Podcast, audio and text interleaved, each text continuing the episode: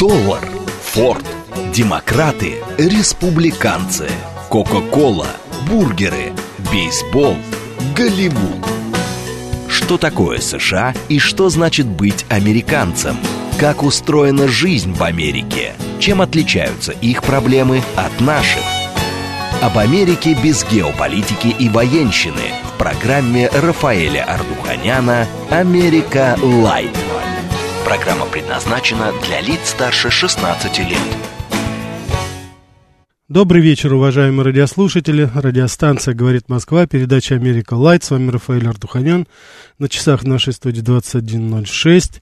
Начинаем передачу об Америке, естественно, но без политики, без всех этих страстей. Давайте на секундочку забудем Байденов, Салливанов, Блинкинов и всю остальную комарилью.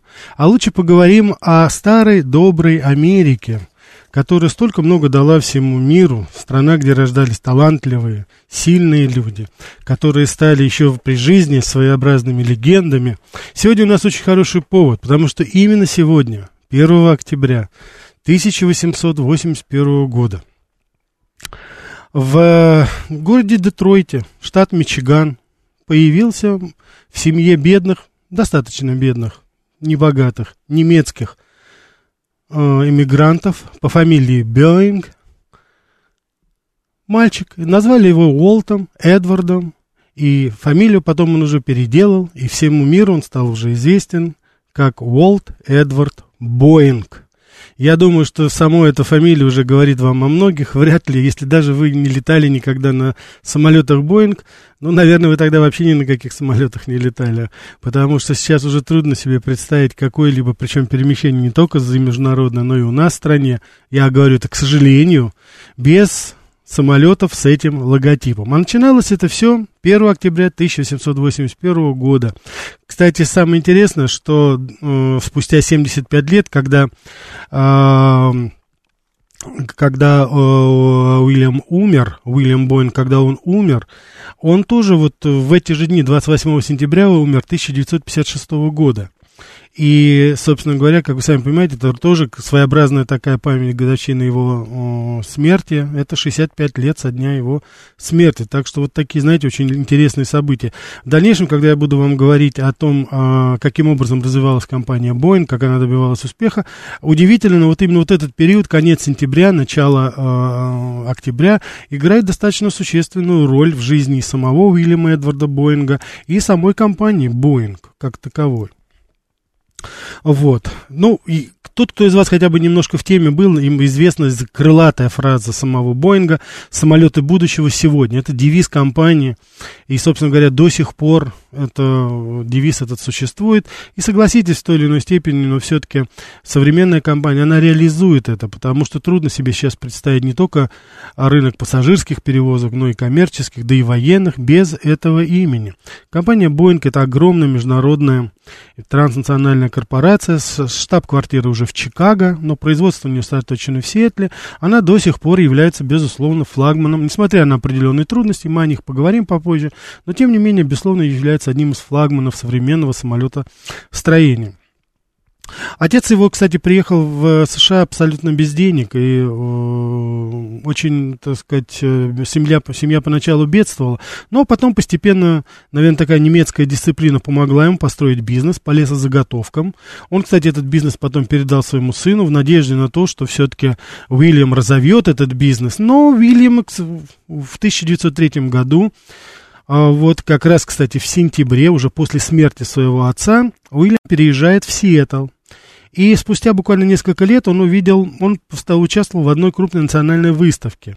И тогда вот, что называется, ну, да, так сказать, 24-летнего, да, паренька, его, извиняюсь, 27-летнего э, э, паренька, его просто поразило полет, он увидел тогда первый раз, увидел полет аэроплана.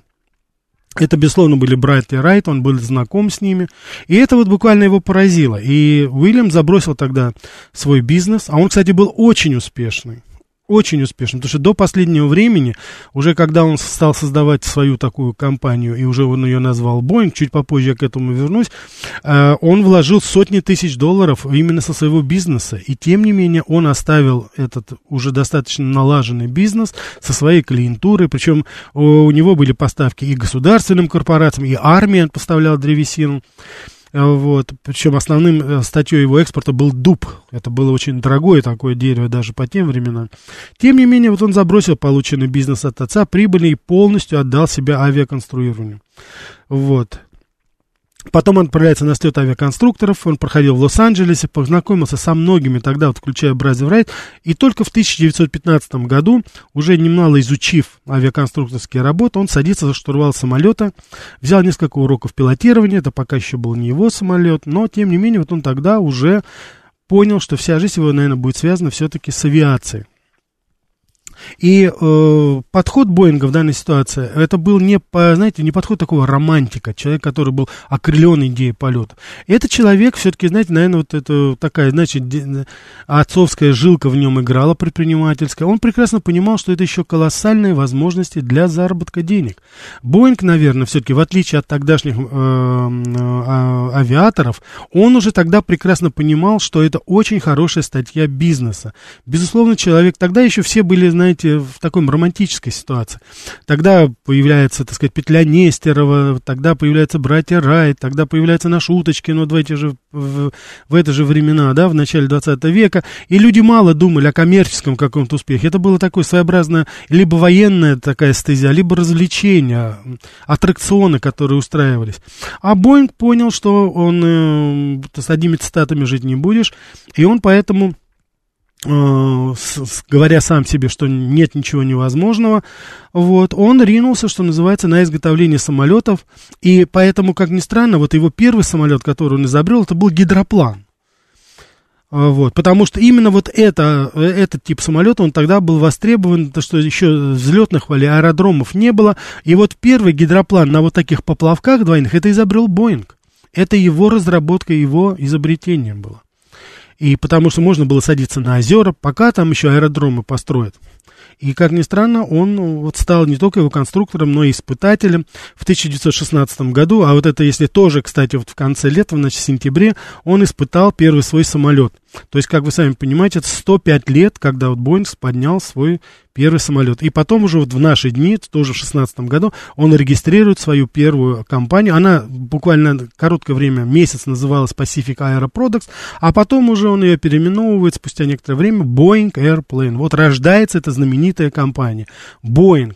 Они, так сказать, видоизменялись по каким-то своим, знаете, таким названиям, но Боинг это всегда было составной частью вот именно этого огромного бизнеса, потому что это уже было дело его жизни, дело его мечты, и он уже, судя по всему, менять его, конечно же, не собирался. Вот. Э, сначала занимался гидропланами, потом уже только, как ни странно, только в своей четвертой модели он перешел на колесные шасси.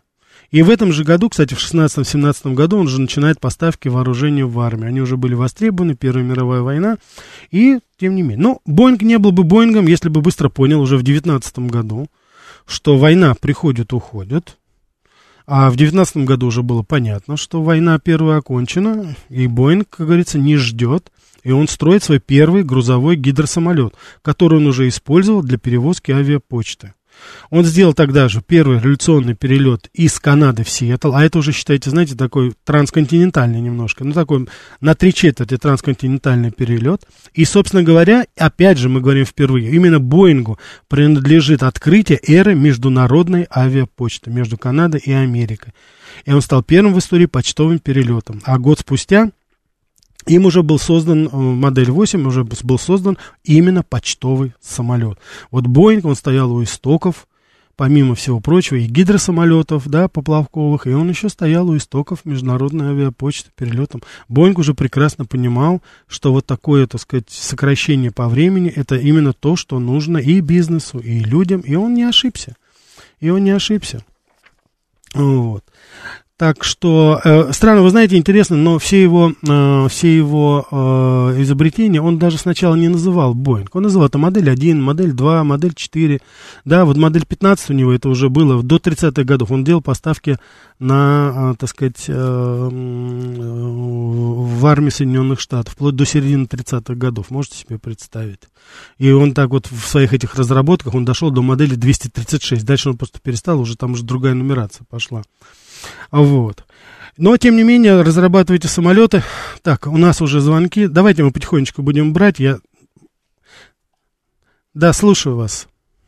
Добрый вечер. Алло. Да-да. Здравствуйте, Рафаэль. Да, здравствуйте. Знаете, к сожалению, мне не довелось летать на Боингах, но я знаю прекрасно какое-то чудо современной техники. Я помню, в далеком то ли в 82 то ли в 83 году на Кузнецком мосту э, была такая выставка, и как раз там был представлен Боинг 737, если я не ошибаюсь. И меня поразили вот габариты – там, э, ну, технические параметры. Высота, пятиэтажный дом, я запомнил это на всю жизнь, понимаете? Простите, Боже простите, мост, да. извините, пожалуйста, я надеюсь, вы говорите Кузнецкий мост, вы говорите о модели Боинга 700, да? Конечно, да, конечно, да, да, то я, конечно. да, чтобы да, не ну, было ну, двусмыслицы, конечно. Нет, да. конечно, там модель, была, модель была представлена, там, там было очень много, там и советские были корабли представлены, вот, ну, а, я имею в виду самолеты, там, Ил-62. А вы не э, помните, какой-то год был приблизительно? Я говорю, то ли 8 82 то ли 83 Вы знаете вот... что, это совершенно нормально, потому что Боинг начал сотрудничество еще с Советским Союзом в 1978 году. Да, да, да. Я говорю, просто мне летать не довелось угу. на, на Боингах. Ну, э, я просто, вот, говорю, меня поразили вот эти параметры. Потом у меня была одна знакомая стюардесса, которая как раз начала работать уже в советское время на этих Боингах. И, конечно, она говорила, да, это чудо из чудес, что это что-то вообще, ну, ультра фантастическое и, в общем, вот так вот. Но я, к сожалению, вот так вот получилось, ну, что... у вас еще, у вас еще, я убежден, все впереди, хотя, да, конечно... А, Рафаэль, да. можно, можно маленький вопрос, несколько не по теме, но поскольку вы глубоко эрудированный человек, может, вы не сумеете объяснить. Ну, давайте. Вот я очень э, люблю американскую литературу, я очень был наслышан о таком писателе Уильям Фолкнер, вот что, да, лауреат да, да. Нобелевской премии и так далее и подобное. Я прочитал два его произведения с, э, с э, свет э, шум и ярость и свет в августе, я ничего не понял. Вот, вот впервые в жизни я абсолютно я понял. ничего не понял. Я все понял. Вы знаете что, дело в том, что я очень быстро скажу, может быть, мы о Фолкнере когда-нибудь сделаем передачу. Фолкнер очень необычный, э, очень необычный писатель. Он пишет очень необычный, у него необычный английский язык. Это, безусловно, новатор. Вместе с Хемингуэем они были, безусловно, пионерами нового английского языка. И то, что вы не поняли даже в каких-то переводах, это понятно совершенно, потому что он использовал совершенно неожиданные обороты. Я не буду слишком глубоко говорить, но поверьте, ваша озабоченность, она понятна и объяснима, не смущайтесь. Если получится, я думаю, что Фолкнер достоин того, чтобы о нем отдельно, вот как о Хемингуэе мы поговорим. Опять же, уважаемые радиослушатели, вам решать, говорить, если это интересно будет, я с удовольствием расскажу, потому что писатель заслуживает своего особого отношения, хотя там очень много лингвистических категорий. Вот когда его, я его читал в оригинале, и его рассказы особенно, они очень любопытны в этом плане. Конечно, это язык просто такой, знаете, вот вкусный, вкусный такой язык, обороты, которые он использует. Но это такой, знаете, надо быть немножко подготовленными к этому, хотя я не убежден, что нашу уважаемую аудиторию мы этим не удивим. Так что давайте все-таки сегодня о Боинге. Спасибо вам за звонок. А, значит, а, вы вот, уважаемый вы сказали как раз по поводу пассажирских самолетов, а дело в том, что модель 80, так называемый, это был первый пассажирский, он был не первый в мире, но это был первый пассажирский самолет Уильяма Боинга. В 27 году как раз вот они выпускали его, и он, он тогда уже, так сказать, по своей вместимости превосходил своих конкурентов. Туда можно было посадить уже 12 пассажиров. 12 пассажиров, они свободно могли, так сказать, вот разместиться с комфортом и летать на этих самолетах. Так что в какой-то степени там были еще немецкие разработки помимо этого, но и он то же самое все-таки внес свою, так сказать, свою лепту вот именно вот в разработку пассажирского транспорта. Помните, я говорил, что он сразу понял выгоду. Давайте мы еще возьмем. Спасибо за звонки. Добрый вечер. Алло, Рафаэль. Да, да. Добрый вечер, деревенский парень. Да, да, здравствуйте, деревенский парень. Рафаэль, я хочу поддержать э, предыдущего слушателя. Конечно, у него еще впереди полетает на Боингах и получит такое удовольствие. Ну, не знаю, с, э, с самолета Ту-134, конечно, он не получит это удовольствие. Но это разные, разные самолеты, деревенский парень, разные самолеты. Конечно, разные. Рафаэль, мой самый дальний был перелет на Боинге, это в Мексику, Канкун, город, Угу. знаете. Да, знаю. Вот, я летел просто с семьей, у меня сын летел три с половиной года, Мгм. получили такое удовольствие, это было великолепно. Вы- Рафаэль, Да. Да, я вас слушаю, извините. Да, да, я говорю, что мы с вами по поводу дальности перелета, мы еще вернемся, я отдельно поговорю, потому что здесь Боинг у нас тоже, что называется, впереди планеты все. Спасибо вам большое, деревенский парень. Спасибо за ремарку. Да, безусловно, стояло у истоков пассажирских авиаперевозок. Поэтому э, вот его эта модели, это сначала это были и такие, знаете, полутрансконтинентальные перелеты. Чуть попозже Америка стала уже летать из Нью-Йорка, из Бостона, из Вашингтона на западное побережье. Но тогда вот уже полеты из Чикаго в Сан-Франциско, они были достаточно обычным, ну, с посадками, но тем не менее это было уже обычным делом. Да, не забывал в этот же момент и для авиа, и для армии. Боинг разрабатывал самолеты и на, для армии. Я, кстати, хочу сказать, что Боинг стоял у истоков создания цельнометаллического моноплана. Вы знаете, что это, конечно, все такие вот так называемые кукурузники были, но вот Боинг один из первых, если не самый первый, приступил к разработке моноплана, то есть цельнометаллического самолета, который, как вы знаете, потом определил развитие и военного авиастроения, и пассажирского на многие-многие-многие годы вперед. Для меня было любопытно, я знал, конечно, но для меня было открытием, когда я узнал, что еще в одном месте Уильям Боинг э, был, что называется, пионером. Это такое, значит, очень приятное для меня было открытие и новость. Дело в том, что 15 мая 1930 года медсестра из Сан-Франциско, ее звали Эллен Чорч, на рейсе Сан-Франциско-Чикаго, стала первой в мире, как вы думаете, кто? Стюардессой, бортпроводницей. Боинг тогда понял, что нужно вводить этот штат. Тогда это называлось ассистент на борту. И что самое интересное, очень, на мой взгляд, достаточно э, дальновидно, Боинг и его компания нанимала на это время в качестве таких ассистентов исключительно обладательниц, по крайней мере, базового медицинского образования. Боинг предвидел, что не каждый пассажир может выдержать воздушные ямы, турбулентность, поэтому стюардессы были с медицинским образованием. Эллен Чорч, 1930 год, то есть это 90 лет тому назад, первая бортпроводница, стюардесса. Вот, это тоже Боинг, это тоже Боинг. Как ни странно, вот Великая депрессия 1929-1933 год Боинг пережил достаточно легко. У него было полно заказов. И пассажирские самолеты, и специальные самолеты почтовые, и армия. И армия тогда, она достаточно активно закупала в самолеты, которые изготавливал Боинг. И, э, так сказать, э, хотя тогда уже действовало, знаете, такое антимонопольное право, его компания была разделена на три части, хотя потом во время войны, когда понадобилось, их опять соединили, так что она опять стала как бы одной.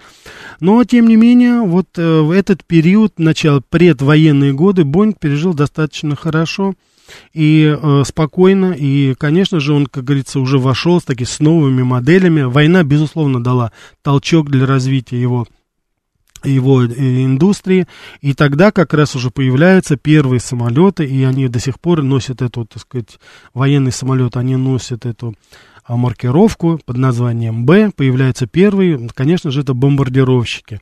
До сих пор, кстати, спорят, что это такое Б, это бомбардировщик название или это Боинг. Я думаю, что здесь и то, и другое, но, тем не менее, Б-17, он на- названы потом летающими крепостями, уже в 1935 году они поднялись. Потом уже было сказано, кстати, очень многие отмечали, и в том числе и наши э, военачальники говорили, что, конечно же, бомбардировочная авиация, вот Б-17 и Б-29, они как раз вот заполонили, заполнили эту нишу, когда у нас еще не было таких самолетов.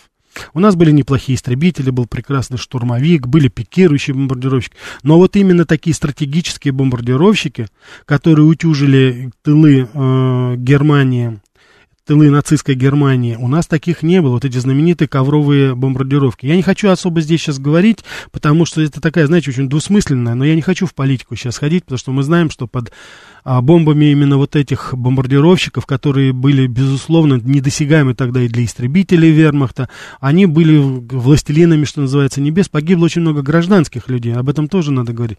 Но, тем не менее, конечно же, мы с вами тоже прекрасно понимаем, что это наносило колоссальный урон нацистской Германии, потому что целые промышленные районы в течение нескольких часов буквально стирались. Самое интересное, что вот эти ковровые, так сказать, бригады бомбардировщиков Б-17, Б-29, они стартовали э, в Англии, и летели над территорией нацистской Германии и садились для дозаправки, это был такой челночной бомбардировки, под Полтавой на Украине. Там они дозаправлялись, там они отдыхали, и потом вылетали обратно с аналогичными миссиями. Так что это был достаточно такой, знаете, а, продуманная, целая такая, знаете, операция, которая была согласована среди союзников.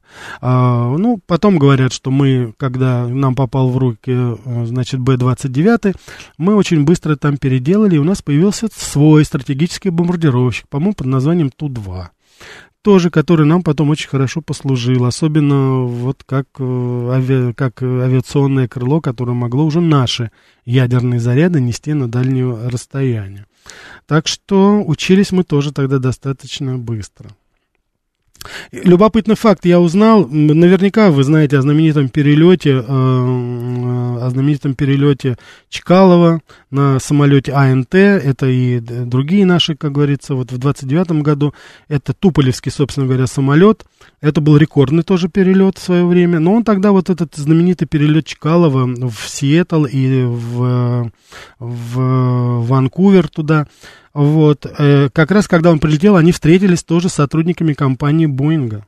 В 1935 году наш авиаконструктор Туполев посетил завод Боинг, тоже ездил туда. То есть была такая, знаете, кооперация, вот уже 1935 год, я хотел, чтобы вы обратили внимание, уже тогда это была достаточно признанная мировая э, корпорация. А, вот. А начал он, собственно говоря, серьезно заниматься этим менее 20 лет до этого. И это уже был человек, который создал очень-очень интересные а, самолеты, которые представляли интерес для очень большой группы людей и у нас в Советском Союзе, и в Европе везде. Так что уже тогда они выпускались с, очень, с очень большим успехом. Вот. И мы, если вы помните, мы говорили по поводу, мы говорили по поводу ленд-лиза, говорили о том поставках, которые осуществляли Соединенные Штаты Америки в нашу страну. И, конечно же, именно вот самолеты, истребители, Кобра знаменитые, они изготавливались тоже на заводах Боинга. И э, я хочу сказать, что тогда как раз заводы, и это причем тогда Боинг и, и другие корпорации, Hughes Aircraft, Макдоналд Дуглас, которые потом, кстати, стали частью Боинга, Боинг, Боинг их купил, они тогда выпускали, э, независимо уже, невзирая на конкуренцию, выбирался лучший вариант самолета в той или иной области, и они выпускались на всех абсолютно авиационных предприятиях. То есть никакой местечковости правительство Франклина Делано Рузвельта не позволяло. Это был жесткий диктат. Если ты умеешь делать лучшие бомбардировщики, значит, ты делаешь бомбардировщики. Если Дугласы делали хорошие пассажирские тогда самолеты, помните, Дугласы третий знаменитый, значит, тогда все выпускали, помогали выпускать именно эту продукцию. Допустим, у Локида они делали не, очень хорошие, э, делали хороший Хьюз, они делали с разведчики самолета, истребители, значит, соответственно, тогда все помогали осуществлять именно вот это. То есть это было очень четко такое, знаете, международное, что называется, разделение труда в полной, в полной сфере. А это, поэтому, конечно же, это было очень любопытно, и э, огромное количество самолетов было тогда выпущено, и, безусловно, в нужный момент оно помогло и нам в нашей борьбе против, совместной уже борьбе вместе с нацизмом. Так, давайте я напомню, я даже не сказал, но вы уже звоните. Я Во второй половине мы будем принимать больше звонков. Я прошу прощения. СМС-портал 925-8888-94-8. Телеграмм для сообщений говорит МСК Бот. Прямой эфир 495-7373-94-8. Телеграмм-канал радио говорит МСК. Ютуб-канал говорит Москва. Смотрите, всегда буду рад услышать и увидеть ваши комментарии, звонки. Так что здесь, как говорится, мы сможем помочь друг другу, чтобы сделать наши передачи более интересными. Я уже говорил, что еще в 1978 году Боинг начал сотрудничать с нами, были очень любопытные контакты. Одно время мы даже хотели в 1978 году, какие контакты были? Мы хотели закупить знаменитые Боинги 747, чтобы расширить международную сеть аэрофлота, но, как вы сами понимаете, 79-80 год, Афганистан, вот войск, опять санкции, и вот сотрудничество это, что называется, прикрылось, еще фактически не начавшись. Но, тем не менее, задел уже тогда был сделан достаточно хороший, и потом мы с вами увидим, что это дало определенные все-таки результаты для совместного сотрудничества. Сейчас интереснейший выпуск новостей, немного совершенно рекламы, а потом продолжим говорить о Боинге. Что такое США и что значит быть американцем? Как устроена жизнь в Америке? Чем отличаются их проблемы от наших? Об Америке без геополитики и военщины в программе Рафаэля Ардуханяна «Америка. Light». Добрый вечер еще раз, уважаемые радиослушатели. Радиостанция «Говорит Москва», передача «Америка Light». С вами Рафаэль Ардуханян, 21.35 на часах нашей студии. Сегодня мы с вами говорим о Боинге, потому что есть хороший повод. 140 лет тому назад, 1 октября, родился Уильям Эдвард Боинг, отец-основатель знаменитой компании, компании Боинг, которую сейчас мы все знаем. Но вот, как видите, оказалось, есть люди, которые еще не летали на Боингах. Но вы знаете, что ничего страшного. Я вообще-то, так знаете, говоря о передаче о Боинге, все-таки надеюсь, то, что и мы тоже сейчас возрождаем потихонечку нашу авиационную промышленность. Так что давайте не только о Боингах. Сегодня-то мы, конечно, будем вспоминать об этом, но потом-то уже и МС-21 у нас вроде бы начинает летать. Бог даст и широкофюзеляжный, дальнемагистральный у нас появится. Я вот благодарен вам, уважаемые радиослушатели, в частности, Олег Грей, а, вот вы написали не Ту-2, Ту-4, это да, это была копия с э, Б-29, да, не специалист, поэтому спасибо, что вы поправили. Ту-4, ну, отлично. Так, Григорий Санкт-Петербурга пишет, мне 747 двухэтажный нравится, у меня там ногам комфортно. Ну, безусловно. Кстати, я хочу сказать, что Boeing 747, он был разработан в, можете представить, вот 747-й Боинг, самолет, который сейчас еще производит впечатление и дизайном, его разработка началась в середине 60-х годов, а в 69-м году уже появились первые прототипы его. И, кстати, в течение 37 лет это был самый большой самолет, вот только перебил его знаменитый Аэробус 380 так что, конечно, это тоже легендарная пахальная машина. Я, э, говоря, кстати, об этом, э, мы потом попозже обязательно, стал, э, обязательно поговорим о других культовых моделях, которые выпустил Боинг.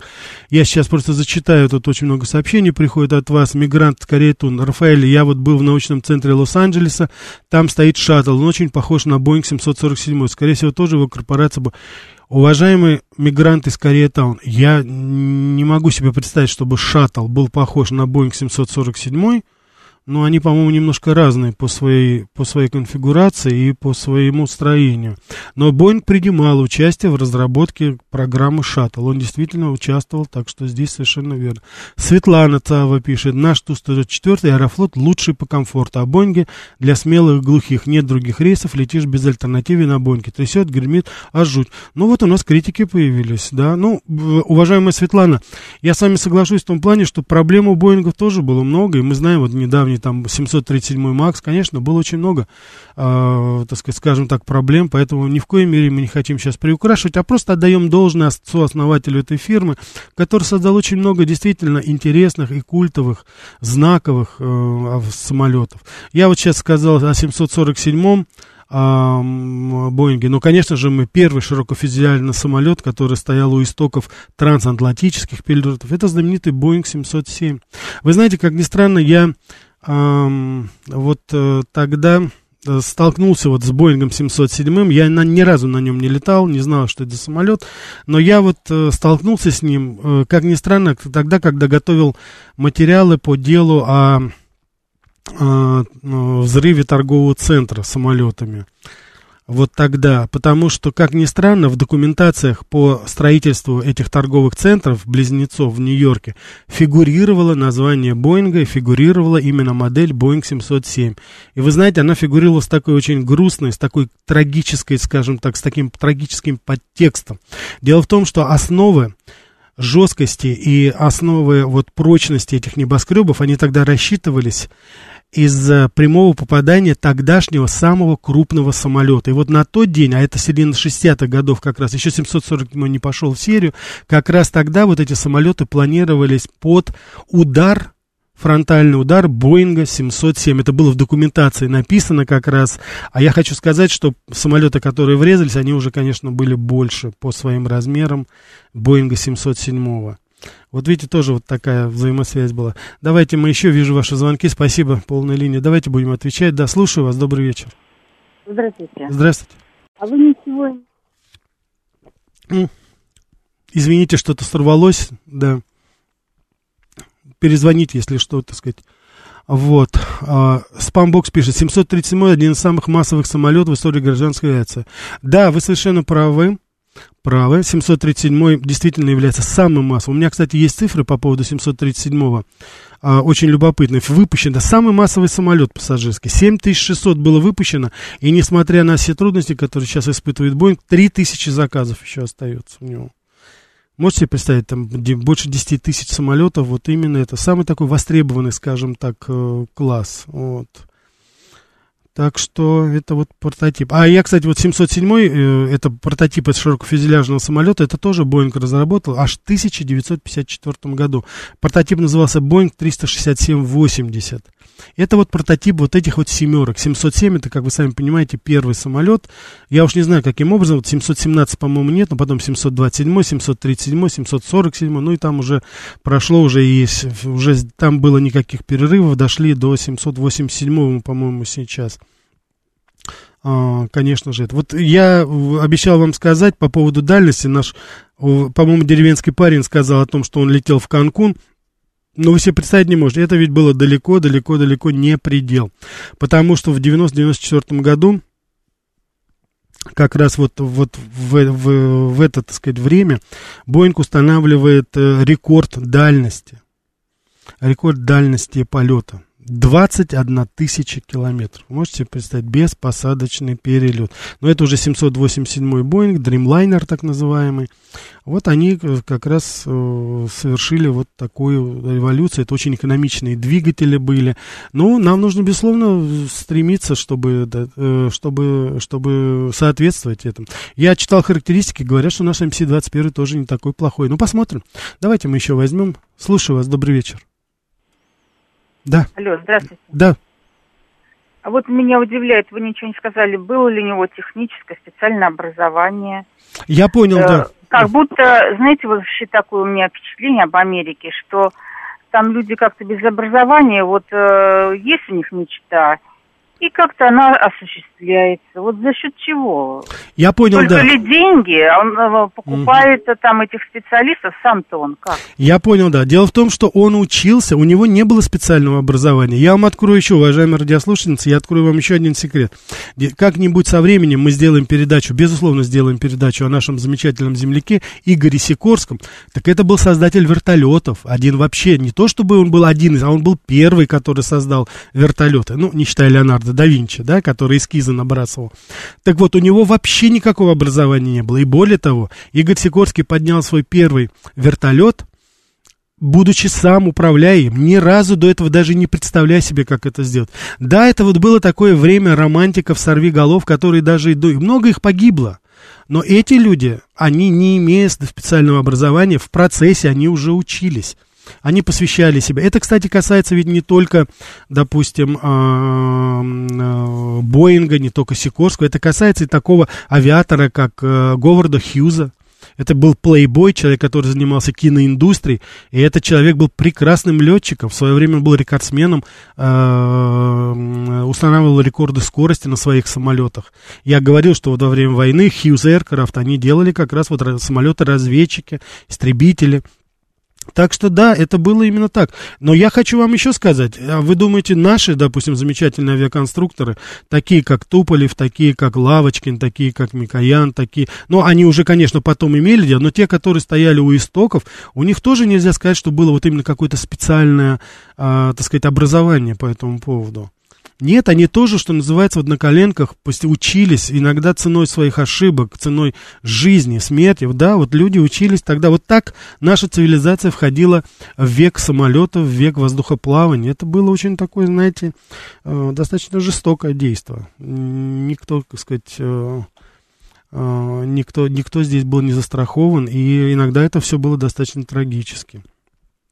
Я бы хотел рассказать еще об одном самолете, хотя он, безусловно, является таким, на мой взгляд, отрицательным, негативным примером, но, тем не менее, согласитесь, это самолет тоже эпохальный, потому что, насколько я знаю, этот самолет является, наверное, самым ну, долгожителем среди самолетов, которые до сих пор летают, и такой у них колоссальный потенциал модернизации, что они уже более 60 лет. Можете себе представить? Конечно, я говорю сейчас о знаменитом Б-52, Стратофортрес они его называются, да, вот такая, значит, крепость стратосферы.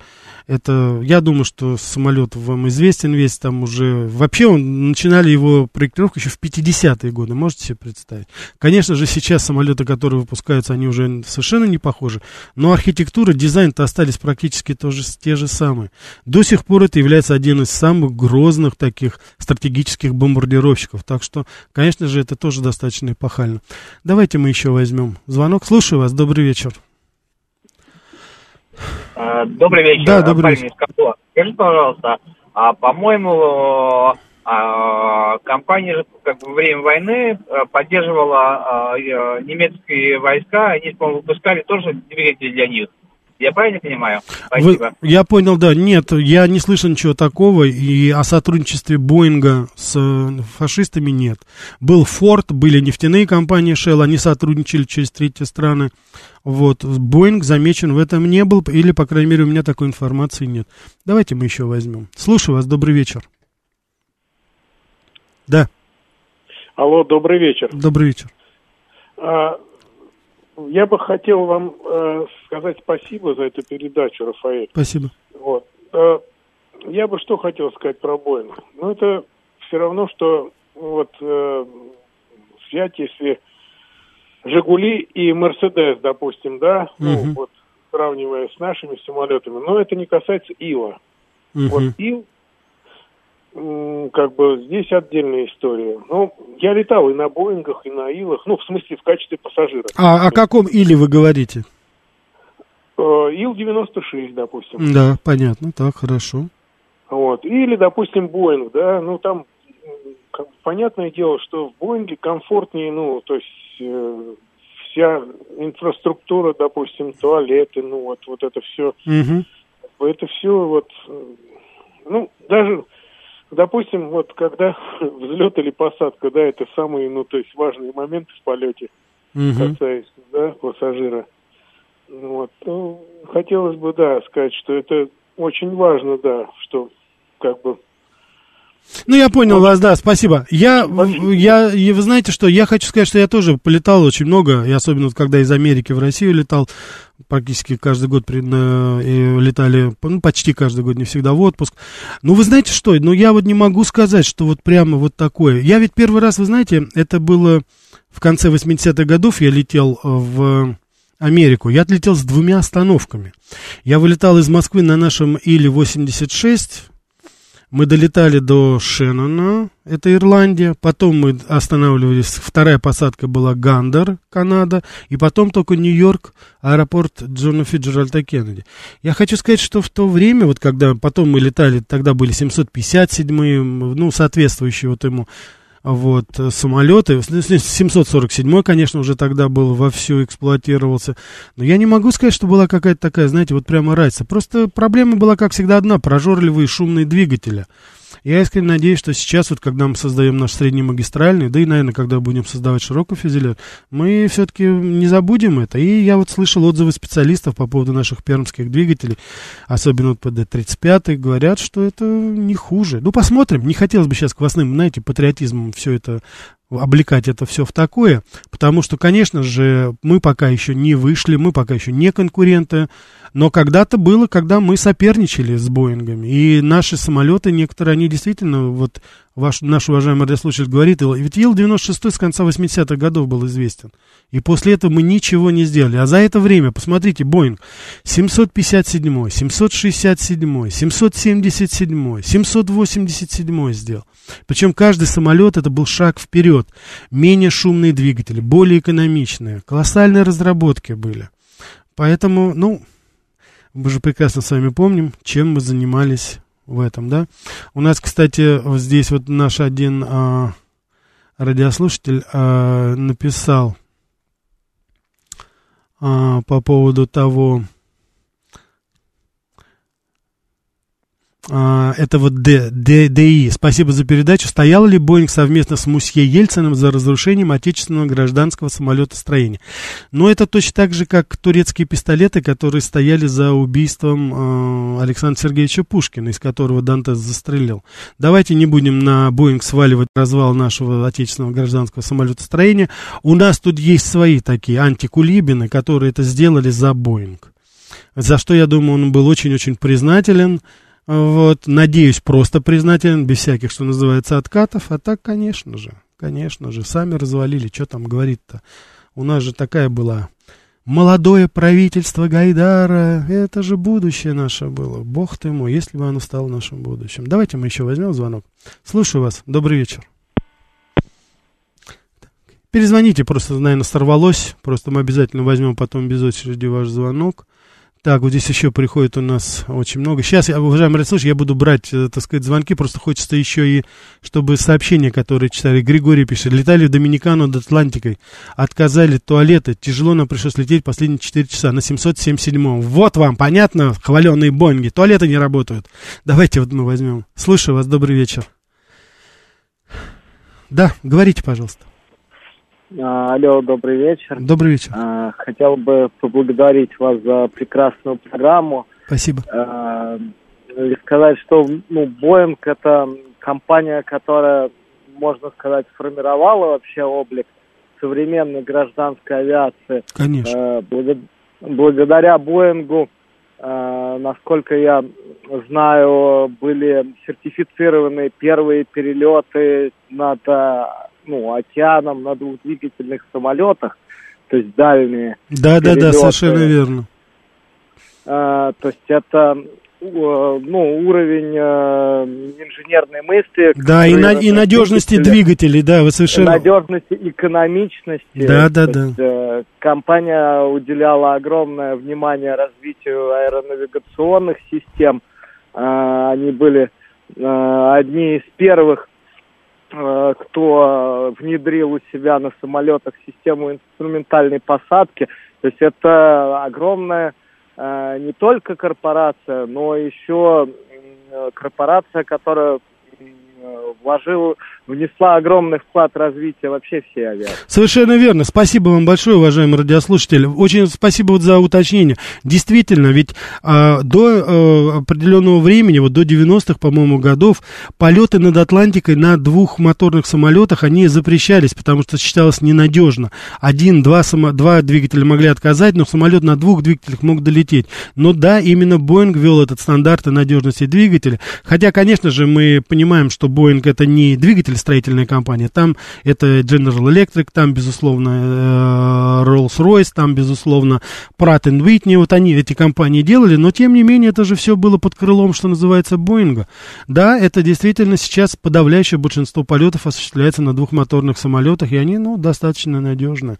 Да, вот Григорий нам пишет, э, Боинг в России Титан покупает денежку, не просто покупает, 25% всего многотысячного производства Боинга – это наш авистовский «Титан» который они в Свердловской области. Более того, они даже сделали совместное предприятие, которое готовит специально вот эти формы из титана для всех самолетов практически Боинга. 25% это от нас все это уходит. Так что, как говорится, в противостояние противостоянием, но бизнес идет. Я надеюсь, взаимовыгодный. Давайте еще возьмем. Слушаю вас. Добрый вечер. Алло, Рафаэль, еще раз добрый вечер. Да. А скажите, пожалуйста, а сколько человек в экипаже вот современного Боинга? Три. В основном это три человека.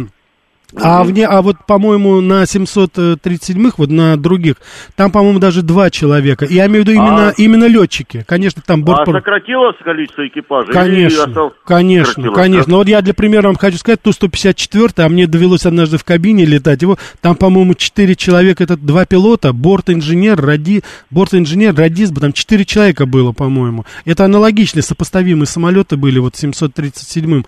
А э, как вы считаете, оправдано такое сокращение вообще? Или это нормально? Я вам явление? хочу сказать честно, я не являюсь специалистом, не могу вам сказать насколько, но я думаю, что если компания идет на сокращение штата, я думаю, что это же не за счет, я надеюсь, что это не за счет безопасности, а за счет надежности, автоматики и новых каких-то технологий, которые обеспечивают, заменяют человека вот в этой связи. Я надеюсь, что это так.